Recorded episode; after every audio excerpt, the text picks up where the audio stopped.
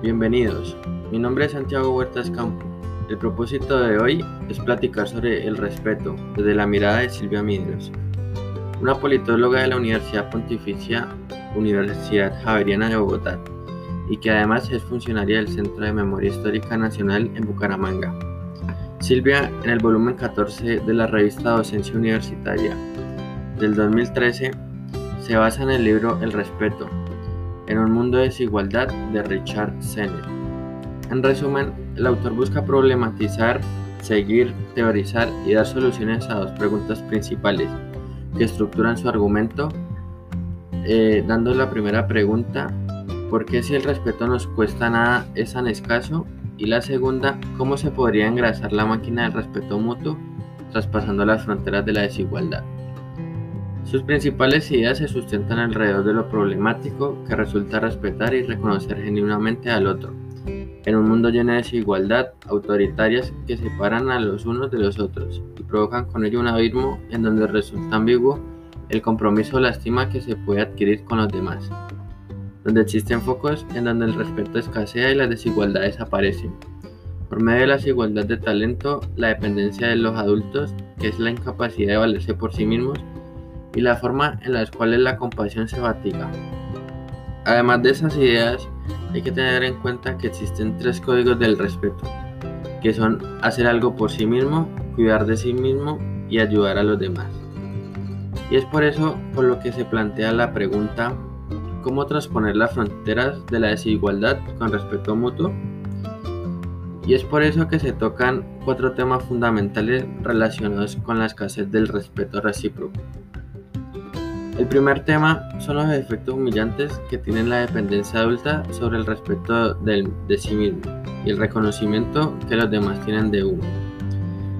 El segundo tema es la pasividad social, que para entender este tema, eh, se enfoca en su infancia, eh, en donde nos muestra que cuando vivió en, el barrio Cabrini, eh, la desigualdad era pisotada por la dependencia de las personas pobres, negras y blancas al mantenimiento por parte de los auxilios sociales, por lo que el autor afirma que hay diferencia entre el respeto por uno mismo y el reconocimiento de otros. El tercero es el escenario de los derechos civiles, por lo que comenta que en las oficinas donde los blancos trabajan por los negros existía un ambiente tenso. Los blancos se sentían atrapados entre el compromiso y el temor a ofender, debido al malestar que se, que se creaba y a la desigualdad, y la delicada forma en que se aborda el respeto en sus fronteras. Presenta esto, pues, un obstáculo para el reconocimiento mutuo. Para el último tema que el autor plantea, eh, realiza una pregunta, que es ¿cómo se podría engrasar la máquina del respeto mutuo traspasando las fronteras de la desigualdad? Por lo que la pregunta por lo que la pregunta ¿cómo alcanzaremos el respeto mutuo? es necesario comprenderla y tratar de responderla.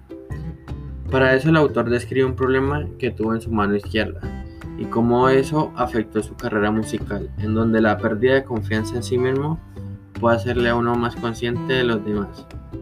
Y es por eso que la importancia de que los demás sean visibles a nosotros es que para algunas personas la condición de no ser visto acaba con su dignidad porque se creen menos.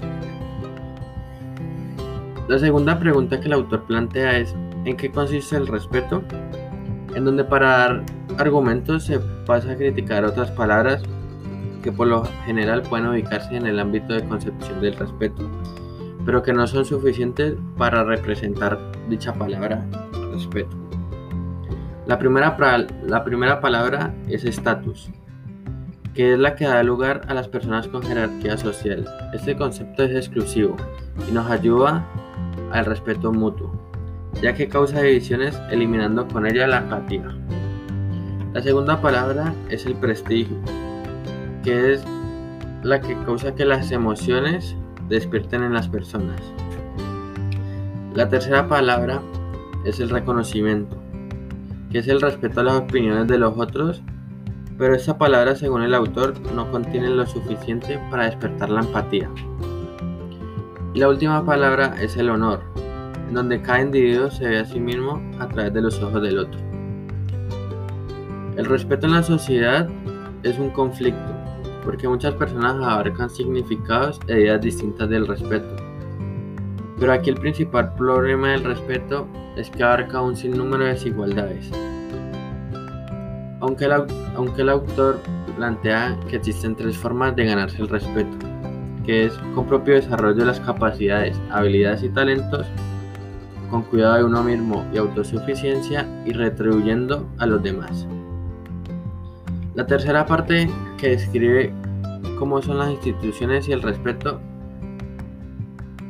Para esa parte, Sennett describe un fenómeno llamado pirámide burocrática, la cual se caracteriza por ser bastante rígida a la hora de asignarle funciones y lugares de trabajo a sus empleados.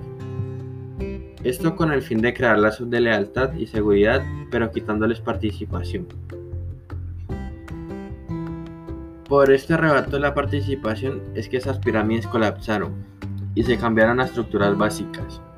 Y el sistema de asistencia social, la cual el autor nombra burocracia a modo de disco, ya que todos tienen que ver.